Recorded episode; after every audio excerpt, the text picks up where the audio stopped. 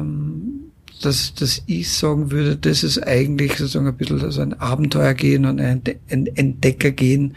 Und wenn man nach Amerika fahren würde, nicht weiß, wo Amerika ist, also so wie früher halt bei diesen ganzen Schiffsreisen, ich glaube, da muss da ein, besonderer Typ sein, um das nicht so nicht sozusagen zu überhöhen, aber ein besonderer Typ sein, der das mag. Ich mag halt weniger im Büro sitzen und permanent dasselbe machen aus Sicherheit, sondern die Unsicherheit gibt mir die Sicherheit, dass ich ein gutes Leben führe. So würde ich das beschreiben.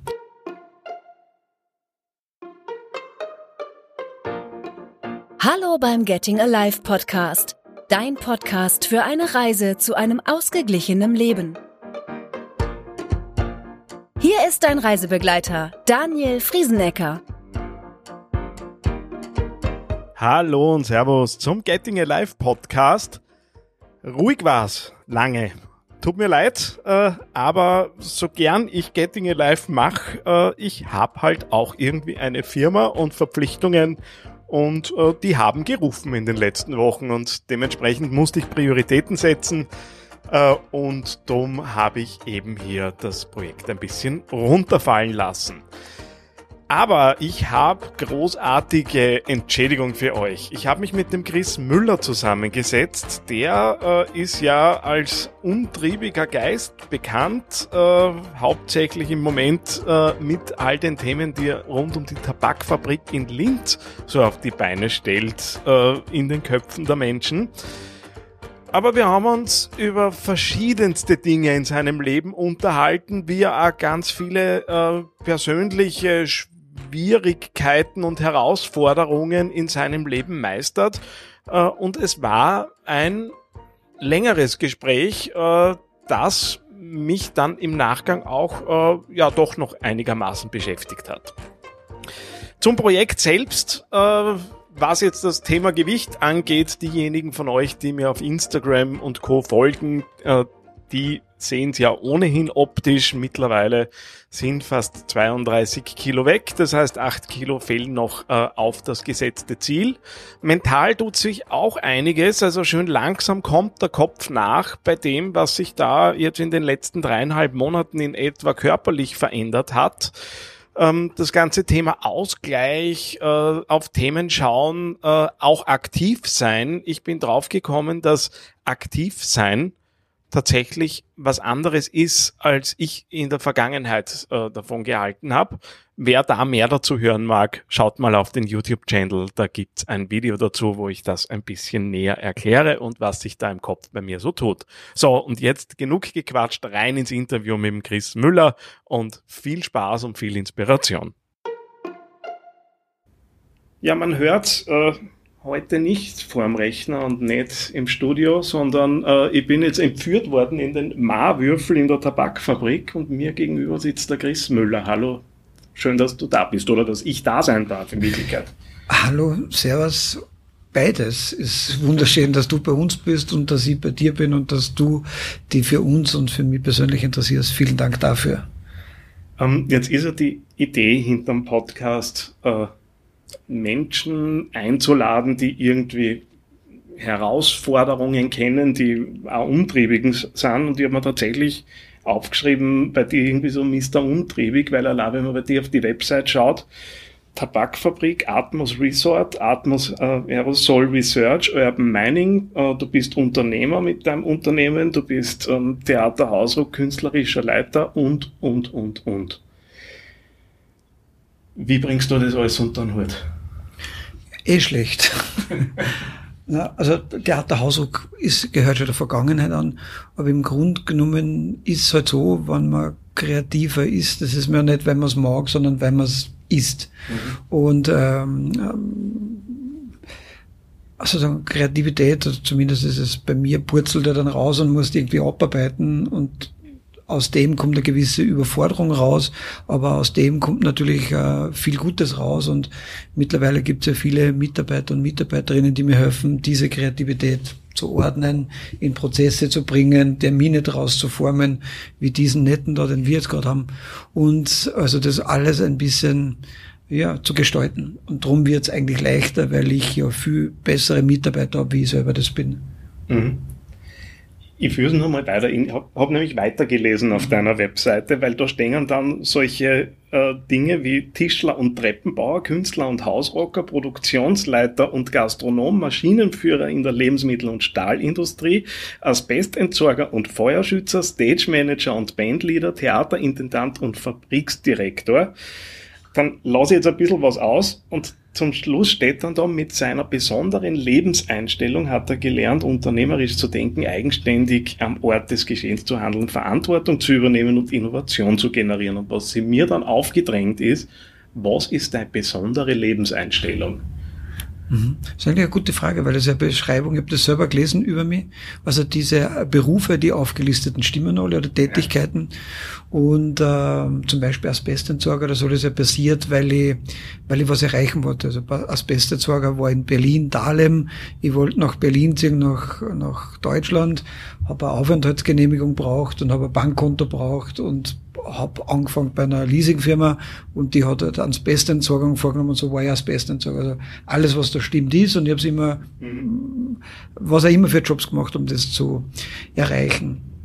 Und die besondere Lebenseinstellung, glaube ich, das verändert sich immer ein bisschen. Also mhm. die, die Frage ist, wie, wie man sich selbst immer einschätzt. Aber aus heutiger Sicht würde ich sagen, ähm, dass ich verbissen nicht nach dem heiligen Gral kämpfe, aber nach einem interessanten Leben und, und einem sinnvollen Leben. Und das nicht nur jetzt erst, wo es so den Begriff der Achtsamkeit gibt, sondern tatsächlich, weil für mich das Größte ist, ein spannendes Leben zu führen, das so interessant und facettenreich ist mit hohen und Tiefen ähm, und vor allem mit Ungewissheiten. Ähm, dass, dass ich sagen würde, das ist eigentlich sozusagen ein bisschen so ein Abenteuer gehen und ein Entdecker gehen. Und wenn man nach Amerika fahren würde, nicht weiß, wo Amerika ist, also so wie früher halt bei diesen ganzen Schiffsreisen, ich glaube, da muss da ein, besonderer Typ sein, um das nicht so, nicht sozusagen zu überhöhen, aber ein besonderer Typ sein, der das mag. Ich mag halt weniger im Büro sitzen und permanent dasselbe machen aus Sicherheit, sondern die Unsicherheit gibt mir die Sicherheit, dass ich ein gutes Leben führe. So würde ich das beschreiben. Und das lernt man im Lauf des Lebens, dass man Ungewissheit aushält, weil manchmal mhm. beschäftigt dann das natürlich in der Nacht, war das richtig, war die Entscheidung richtig, ist der Weg richtig. Aber im Grunde genommen habe ich gelernt, mir selber zu vertrauen und diesen inneren Kompass zu hören, zu spüren. Und dann, ja, genau. Das ist für mich jetzt natürlich total faszinierend. Äh, jetzt weiß ich nicht erst seit einem sauteuren äh, Persönlichkeitsprofil, das psychologisch ausgewertet ist, dass das Thema Sicherheit bei mir eines der, der, der höchststehenden Werte ist. Und jetzt erzählst mir du, ich brauche zu einem gewissen Grad die Unsicherheit und du hast das gelernt. Wie lernt man das bitte? Ich mag das auch kennen. Mhm. Also ehrlicherweise lernst du das wahrscheinlich im Endeffekt, weil du die Kurven gerade noch geschafft hast, weil das Projekt was geworden ist. Mhm. Ähm, und du lernst es aus Erfahrung, dass äh, Unsicherheit äh, immer Begleiter ist auf einem Projekt, auf einer Reise, mhm. bei jedem Schritt. Aber letztlich kann man sich selber vertrauen und es kommt was raus. Du weißt halt nicht, was rauskommt. Aber das, was rauskommt, ist besser wie der Zustand, der es war, wie du weggegangen bist. Und diese Sicherheit habe ich. Also es gibt ja Tage, wenn man denkt, ja, das habe ich wieder notwendig gehabt, dass ich mir das angefangen habe und toll, äh, danke für das nette Interview oder diese Einladung.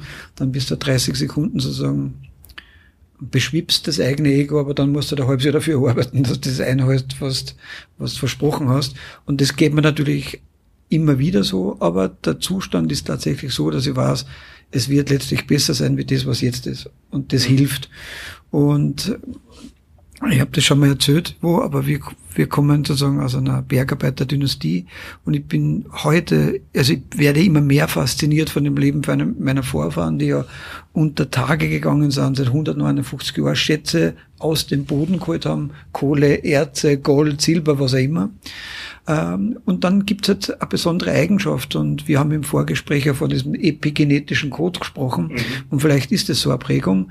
Äh, meine Vorfahren haben immer erzählt, bis zu meinem äh, Opa, der ja im Bergbau war, dass du aus einem besonderen Holz geschnitzt sein musst, wenn du unter Tage gehst.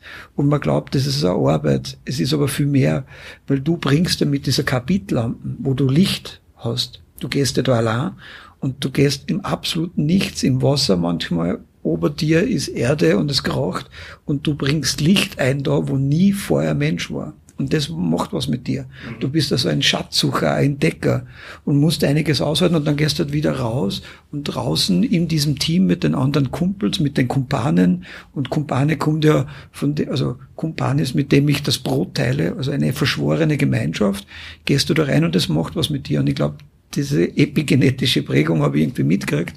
Und wie hält man das aus?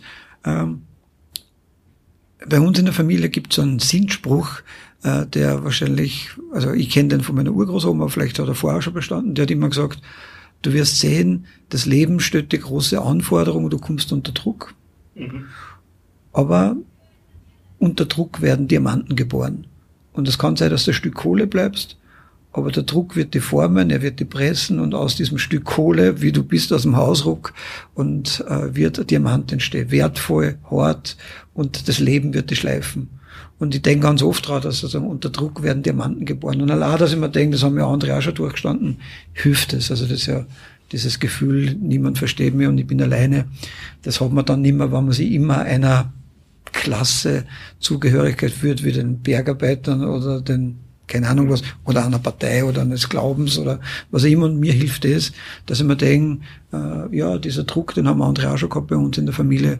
Aber das Ziel, in, in meinem Fall Innovationen zu finden, neue Perspektiven, Talente zu finden, neue Lebensweisen, um die Ecken vor, also was zu finden, was ich jetzt noch nicht habe, das ist das Faszinierende. Es ist halt nicht mehr Kohle, aber es ist trotzdem ein Schatz, der geborgen gehört. Das heißt, das ist das Sinnbild, das du für dich einfach umgedeutet äh, hast und du gehst halt jetzt in der Tabakfabrik und in deinen Projekten. Genau, auf, in dieser urbanen Mine. Genau, aber genauso ist es richtig. Also ich habe das umgedeutet und dieser Kodex der Bergleute, der Kumpanen, das hilft mir, um auch diszipliniert reinzugehen, um möglichst jede Begegnung ernsthaft freundlich zu sein und sozusagen ein gewisses Setting zu haben. Ne? Jetzt habe ja ich ähm, durch Coaching, auch durch die, die, durch die Depression im letzten Jahr halt irgendwann einmal äh, bin ich draufgekommen und vergessen, dass ich auf mich selber schaue. Ähm, muss das nach wie vor auch lernen. Also allein solche Dinge wie ich gehe unterm Tag einmal eine halbe, dreiviertel Stunde spazieren, kostet tatsächlich da und dort eine Überwindung. Jetzt haben wir es ja schon aufgezählt und äh, recht plakativ gemacht, dass du ja nicht so wenig zu tun hast. Wie schaust du auf die? Und wie gut gelingt? Genau, also sehr schwierige Frage für mich selbst zu beantworten. Einmal besser, einmal schlechter. Ich merke es zum Beispiel natürlich am Körper. Also früher war ich sehr sportlich, jetzt bin ich praktisch nicht sportlich. Ähm, früher war ich sehr sportlich und gut, gut genährt, also im Sinne von guter Nahrung. Das jetzt nicht. Aber die letzten zwei, drei Jahre haben mir gezeigt, also, dass ich da was tun muss. Und das versuche also indem ich morgens äh, laufen gehe oder ins Training gehe oder mich mit anderen Leuten treffe und nicht sozusagen von früh bis auf Nacht nur arbeite. Es gelingt einmal mehr und einmal weniger. Aber, und das ist ja, das ist kein Wunderpunkt, aber ein schöner Punkt, den du ansprichst. Aber jetzt ist sozusagen sieben mal sieben, jetzt bin ich 49. Also man sagt immer, diese Zellregeneration ist immer um die sieben Jahre und vielleicht mhm. stimmt es. Also in den 50er denke ich mir nichts, aber im 40er würde ich mir nichts denken. Äh, diese, diese, diese Zahl davor, glaube ich, ist das ist entscheidend. Also nicht die Zahl, sondern das, was passiert im Körper. Ähm, und ich merke in mir, ähm, dass mir so die ganz langen Linien Glaubensfragen, also vielleicht gar nicht so im religiösen, aber im, im Sinne von Memento Mori Müller, also bedenke, dass du sterblich bist und was möchtest du machen? Und möchtest jetzt nur zwei Stunden arbeiten oder möchtest nicht zwei Stunden mit den Kindern ins Parkplatz gehen, dass das immer drängender wird, dass dieses innere Pochen und diese Stimme immer lauter und klarer wird und dass ich merke, die letzten, speziell seit der Pandemie, dass schon was passiert mit mir und sie mein Leben hinterfragt. Und da gehört die Gesundheit dazu. Da gehört die Frage dazu, diese Achtsamkeit zu sich selber, auch zur Familie und zu anderen, eine gewisse Vorbildfunktion. Und genau die Frage, tue ich das Richtige im Leben, um was zu hinterlassen, wann morgen mein Todestag ist und ich liege am Todesbett zu fragen, okay, das, das war es wert, dass ich das jetzt noch gemacht habe. Und diese Frage kommt immer mehr. Ob ich das jetzt richtig mache oder nicht, weiß ich nicht. Aber hinter dieser Frage, dass man, dass man demnächst da sterben könnte, äh, schaut man sich das Leben an. Und das, das hilft mir, glaube ich, immer ein bisschen zur Verortung. Du hast jetzt auch deine Kinder angesprochen. Es ist auch, wenn man bei mir äh, durch die Inhalte schaut, äh, die Geburt meines Sohns war natürlich ein, ein, wesentlicher Meilenstein, hat er ganz viele Dinge verrückt, eher zurechtgerückt in, in, in der eigenen Wahrnehmung, auch in dem, wo ich hin mag im Leben. Jetzt gibt's bei dir natürlich auch dieses schwierige Thema, dass deine Tochter eine Krankheit hat und du ja auch in deinen Projekten, das findet man das ja wieder, aber besser du erzählst das, als ich erzähle es. Genau, also meine Frau und ich haben vor elf Jahren eine Tochter bekommen, vor 15 Jahren einen Sohn. Äh, und die Tochter hat halt eine seltene Krankheit namens Mukoviszidose und das heißt sowas wie zäher Schleim. Und der zäher Schleim wird im eigenen Körper generiert und geht nicht raus. Also ich sage jetzt sehr leinhaft, dass man es versteht. Und das heißt, der Schleim verstopft den Darm, verstopft die Lunge, äh, hat man Probleme beim Atmen, aber du kriegst halt auch viele Infektionen. So, das ist, das ist eine sehr schwerwiegende Krankheit, die das Leben von den aller, aller, allermeisten sehr verkürzt. Und ähm, das hat natürlich ehrlicherweise große Panik ausgelöst. Eine, ein inneres Entsetzen, eines, eines totales Erstarren. Und jetzt rede ich ein bisschen distanziert drüber, vielleicht weil ich es auch schon oft erzählt habe. Aber das erschüttert alles, was man jemals erlebt hat. Die Vorstellung, dass das Kind vor einem sterben könnte. Krank ist, echt krank ist. Allein schon bis, dass ich mir zugestanden habe, zu denken und zu schauen, was Mukoviszidose für Krankheit ist, weil ich habe mir immer gedacht, das ist ja gar keine Krankheit. Habe ich noch nie gehört. AIDS ist eine Krankheit, Krebs ist eine Krankheit, sowas ist eine Krankheit, aber Mukoviszidose. Und bis dass ich dann gemerkt habe, scheiße, das ist wirklich richtig bitter.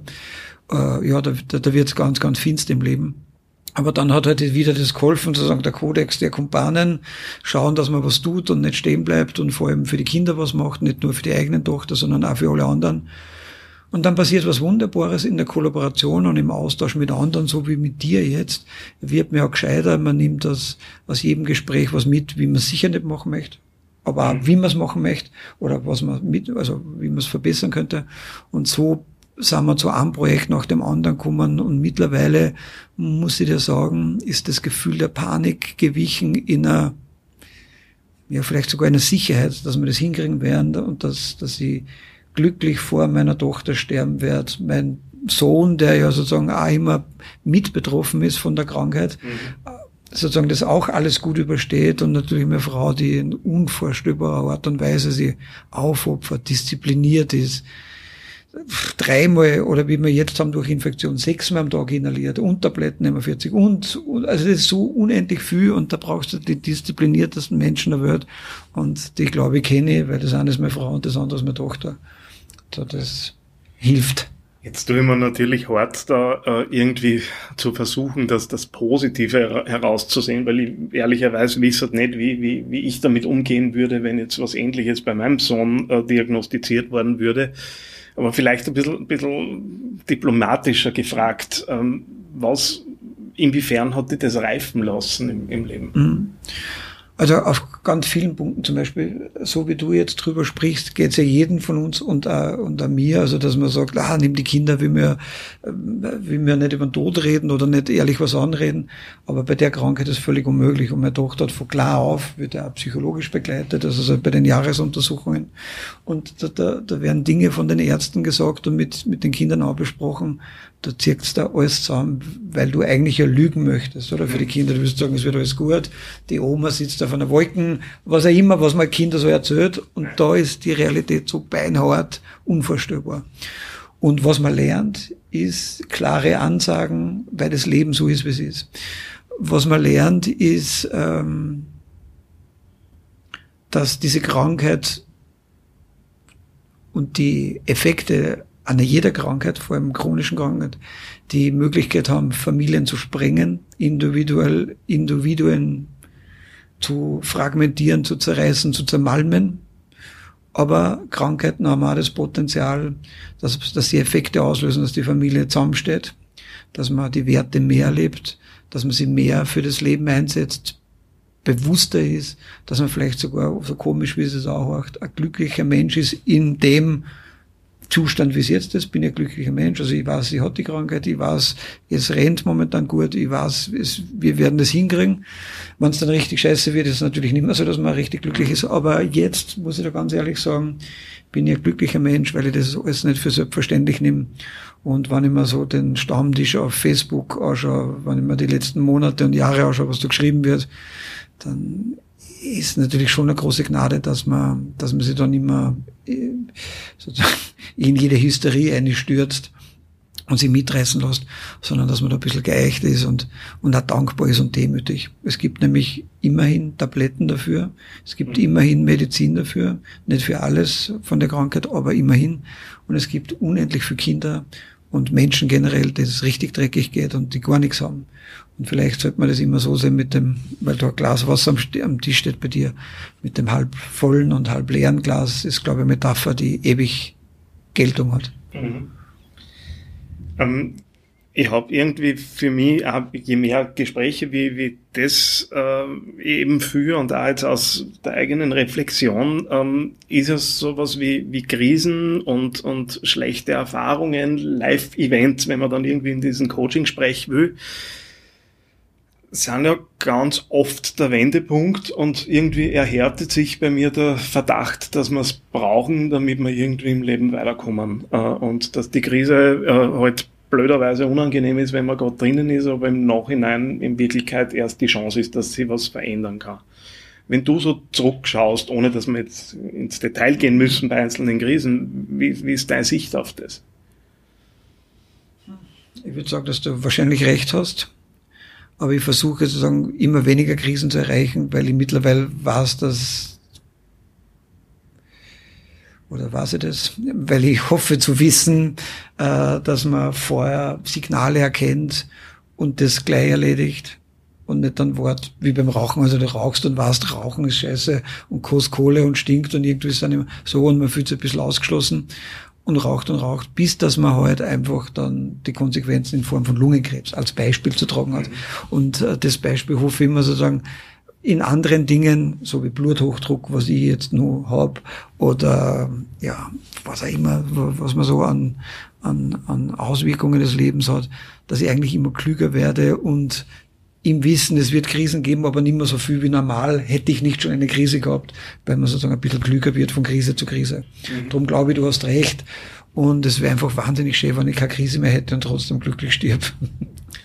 Wünschen wir uns alle. Ähm, er lebt immer wieder das Ich will dich widerlegen, aber. du hast da jetzt, jetzt vorher schon, schon drüber gesprochen. Ähm, du beziehst dich relativ oft auch auf deine, deine Herkunft, auf äh, de, deine Ahnen. Mhm. Ähm, wie wichtig ist da, ist da Herkunft? Mhm. Also mir sehr wichtig, weil es mir ein Gefühl gibt von Verortung und also ich kann das an vielen Beispielen nennen. Das eine ist natürlich, dass ich, dass ich weiß, dass so Geschichten immer gern gehört werden in den Medien. Aber das zweite ist, was ich wirklich fühle. Und das ist so. Also ich habe eine wunderschöne Wohnung in Linz, Architektenwohnung als Pipi für ein Glas. Aber ich habe ein Haus im Hausruck, also eine ehemalige Bergarbeiterkaserne, von wo wir herkommen, mit niedriger Decken, quietschenden Türen und Fußboden und äh, wo man sieht, wie die Vorfahren die Hitten und das ist wirklich Hitten zusammengenagelt haben, wo man spürt, dass das Leben und der Reichtum einmal nicht so verteilt waren. Und da fühle ich mich tatsächlich heimisch. Und also ich komme gerade vom, vom Hausruck und immer wenn ich was schreibe, wo ich eine tiefe Entspannung brauche oder Verortung, da fahre ich dahin, weil ich weder in Linz zu Hause oder in der Backfabrik was schreiben kann. Also gibt es einen Ort, der mich mehr eicht. Und das ist so das Gefühlte. Und das habe ich da sicher. Also für mich würde ich sagen, ist auf der einen Seite natürlich ein spannender Stoff zu erzählen, wie man das eigene Leben führt. Dann zweitens äh, ist dann die Ahnen oder die Herkunft und das vor allem, was ja nur interessant ist, wo man hingeht, ähm, auch das Rüstzeug, um vom heute gleich hinter die Gegenwart zu kommen. Und das dritte ist das wirklich Gefühlte, dem man wahrscheinlich echt nicht entrinnen kann. Ich glaube, Freud hat das gesagt, wenn du in ein Zimmer gehst, sind deine Eltern schon drin, da kannst, da kannst du auch was du willst. Und ähm, das spüre ich. Und ich spüre es aber nicht als unangenehm So, das, was du hast, manchmal so in der Pubertät und drüber hinaus, ach du Scheiße, die Eltern und so, schwierig. Aber ich fühle das gar nicht mehr so als Belastung, sondern als eher als eine Gabe. Vielleicht darf ich da ein Bild was ich so hab. Ähm, also der Hausruck, wo ich komme, ist so, weiß nicht, 15, 20 Minuten vom Attersee weg. Und wenn du da rausschwimmst, dann ist ein schöner Tag, und du schwimmst am Attersee raus, dann gibt's immer diese Bojen, mhm. und da hältst du fest, und dann schaust du in die Tiefe, und du siehst diese Ankerkette, und dann siehst ein Glied und nur ein Glied und nur ein Glied und nur ein Glied und 40 Glieder und irgendwann werden die Glieder dunkel und sie verschwinden in der Tiefe. Und so ist es bei den Ahnen auch. Du bist ein Glied, ein Familienmitglied, aber diese Kette ist irgendwo verwurzelt, muss halten, sonst wird die Boje nicht, ähm, wird die Boje sozusagen irgendwo hintreiben. Aber diese Kette ist irgendwie verankert und du, musst halt klar sein, oder ich bin mir halt klar, in meinem Lebensverständnis, ich bin ein Glied dieser Familie, dieses Stammes, dieser, Ge dieser Gendatei, dieser Abfolge von, ja, von, von, von Fortpflanzung und dem kannst du nicht entrinnen. Und da gibt's gute Sachen und schlechte Sachen, alles muss man sich anschauen, aber so sehe ich das, also eigentlich sehr befruchtend. Ähm, Weil es einfach gerade gut, gut dazu passt. Ähm, ich habe ähm, immer schon gewusst, dass Hallstatt für mich so ein Ort ist, der, der, der mir wichtig ist. Meine, meine Großeltern haben dort ein Haus gehabt, direkt neben dem Friedhof, mhm. wo das Beinhaus ist. Ähm, in dieses Haus komme ich nicht mehr, seit Familienstreitigkeiten äh, das Haus der Tante halt dann irgendwann zufallen haben lassen, äh, aber wo ich natürlich nach wie vor hingehe, ist der Friedhof. Und was jetzt für dich offensichtlich der Hausruck ist, ist für mich mein Bankerl am Friedhof in Hallstatt, wo ich über den See ausschaue und Großeltern ums, ums Eck liegen. Und wo ich erst letztes Jahr draufgekommen bin, ist, dass ich dort einfach, das der einzige Ort ist, wo ich ein gewisses Gefühl abrufen kann, wo ich einfach wirklich ruhig wird, weil dort sitze ich, da können die Touristenmassen sich an mir vorbeischieben, für mich ist da Ruhe. Und weil eben gerade dieses Einigspielen ich mehr und mehr merke, dass so wichtig ist, würde ich jetzt gern nur mal nachfragen in Richtung Hausruck, was, was tut das auf der Gefühlsebene bei dir? Hm. Also gerade wo du das sagst, erstens habe ich eine große Affinität zu Hallstatt und auch zu diesem Ort und auch zu dem Beschmücken der Totenköpfe, das ist irgendwie ja, extrem besonderer Ort, aber ich kann das verstehen, dieses Gefühl und der Hausruck löst heute mit all seinen Geschichten und all seinen Erzählungen und wie er heute ist, von der Topografie, von der Vegetation, löst halt in mir das aus, dass ich eigentlich daherkehre, dass ich, ja, ich würde gerne ein Haus in St. Moritz und in St. Tropez und wo er immer haben, aber du kannst nicht weg, weil das Gefühl da am besten ist. Also, und vielleicht darf ich erzählen, ähm, also ich schreibe jetzt eben gerade an einem Buch, das heißt wahrscheinlich Achtet auf die Möwen. Und da beschreibe ich halt Menschen, die mir als jugendliches Vorbild in den Sinn kommen sind. Mhm. Schreibt es nieder und das ist auch eine gewisse Katharsis und Reinigung und echt interessant, wenn man kein Konzept hat und man schreibt das aus, ist das einfach wahnsinnig cool, und, aber gleichzeitig mühsam, weil ich kein schneller Schreiber bin. Aber auf eins bin ich draufgekommen, das ist wirklich sensationell nämlich meine großen Vorbilder Charles Bronson, Johnny Weismüller, der Tarzan-Darsteller, ähm, und äh, der, der, der Mark Twain und äh, der Friedrich von Ledebur, also Graf Ledebur, der bei Moby Dick diesen Südsee-Indianer geschrieben hat, mhm. die waren erstens immer im Bergbau tätig, in Goldminen, äh, haben in Steinkohleminen gearbeitet, im Kohlebergbau, haben da was gelernt, eben diese, diese Prägung eines Bergmanns, diese Kumpelhafte, haben dann begonnen, aus dieser Prägung was anderes zu machen und haben sie praktisch in die Aufmerksamkeit oder in die Weltbühne hineingeschürft. Und wie ich das so geschaut habe und dir fällt dann auf, dass es da Parallelitäten gibt zu den, zu den Typen. Warum kommt man die gerade? Charles Bronson ne? mhm. war natürlich ein echter Held. Äh, als Erwachsener sieht man das natürlich ein bisschen differenzierter. Aber das ist einfach faszinierend, dass die alle irgendwie aus einem selben Stamm oder Berufsethos gekommen sind und anscheinend macht es was mit mit der Ausstrahlung, mit den Falten, mit all dem, was, was halt dann für andere das sensitiv als attraktiv werden äh, ähm, lassen oder macht. Und wenn ich da nur dranhängen darf, mein allergrößtes Vorbild äh, der letzten Jahre ist der Graf Friedrich von Ledebur, der ist in sozusagen 1903, glaube ich, an der russischen Grenze geboren, sind dann aber nach Alkoven gekommen, also mhm. bei Linz.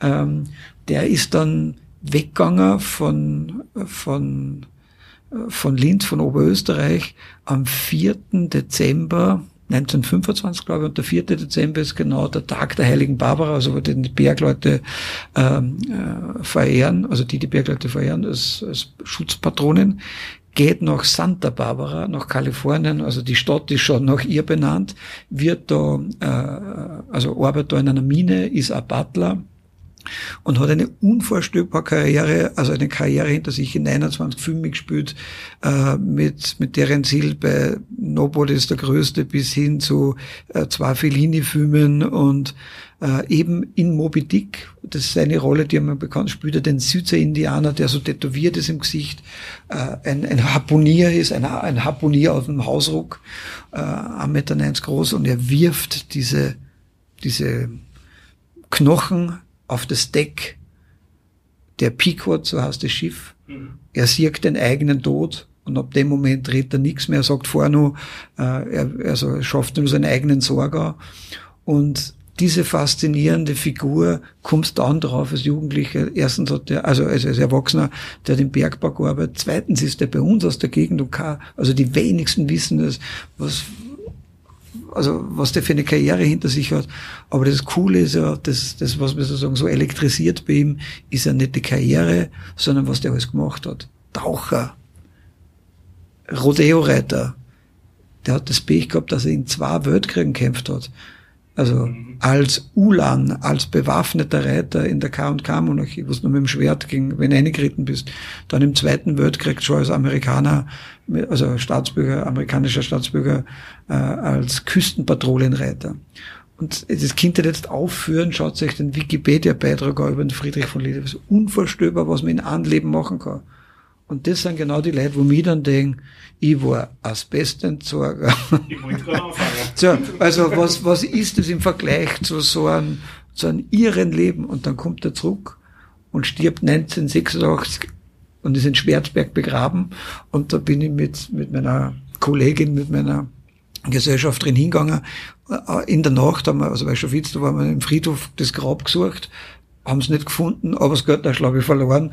Und dann sind wir umeinander gegangen und dann kurz bevor ich ins Auto steige, in der Nacht, steige ich aufs Götterschlag und hab's gefunden. Also da könnte ich tausend Geschichten erzählen, was mich so elektrisiert, aber das hat auch was mit Herkunft zu tun, dass man, oder mit Identität.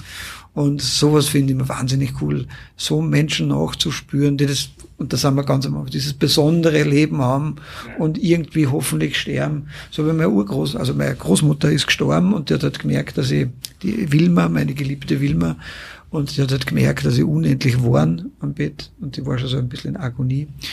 Und äh, die hat sich nur mehr umgedreht und das allerletzte, was gesagt hat, war, hör auf zum Warner, es gibt was Schlimmes. Und ich habe mir gedacht, hä, was gibt, was, was gibt was Schlimmes? Du stirbst jetzt. Aber das war so ein unglaublich großer Saat einer vermeintlich kleinen Frau, dass man der Saat eigentlich so viel hilft, also bei der Frage des eigenen Todes. Übrigens ist die, die heilige Barbara auch die, die eine der 14 Nothelferinnen für den guten Tod, weil die ist anscheinend also köpft worden ohne heilige Sakramente. Ja, ganz gut, also Schutzpatronen haben für einen guten Tod. Äh, aber die, aber die Oma ist so ich würde sagen, gefasst und glücklich gestorben und so weise gestorben, dass ich mir gedacht habe, wow, wenn ich das meine Kinder weitergeben könnte, sagt, du, es gibt was Schlimmes, Staffelübergabe, jetzt hat ihr drauf, sensationell. Und ja, das ist halt fein und das verbinde ich halt mit dem Hausrock. So Menschen, die so sind. Und das ist wahrscheinlich Prägung. Und so wird jeder in seiner Region was finden, was ihn besonders anspricht. Und bei dem einen sind Segler, bei dem anderen Wüderer, mhm. was auch immer. Aber das ist eigentlich das, was ich möchte am liebsten Abenteurer werden und irgendein Buch drüber schreiben und dann mache ich nur nur Lesungen und Blödsinn. Okay, also Pläne sind, sind noch mehr als genug da, wie ich merke. Ähm, ich habe mal angefangen, wie, wie mein Sohn auf die Welt gekommen ist, dass ich in unregelmäßigen Abständen Dinge, von denen ich glaube, dass ich es übers Leben gelernt habe, ähm, in, in ein, ein Notizheft schreibe, ähm, das auch immer ein bisschen verknüpft mit seiner aktuellen äh, Entwicklungsphase und das wird er mit 18 irgendwann einmal kriegen. Hat sicher auch damit zu tun, irgendwie hätte ich mir das auch gewünscht, dass man irgendwie wer ein paar so Wahrheiten mitgibt äh, und mir sagt, hey, da pass auf. Wenn dir wer so mit 18 so ein Bücherl gegeben hätte, was hättest du denn gewünscht, dass drinnen steht? Erstens ist es eine total schöne Idee und eine wirklich gute Frage.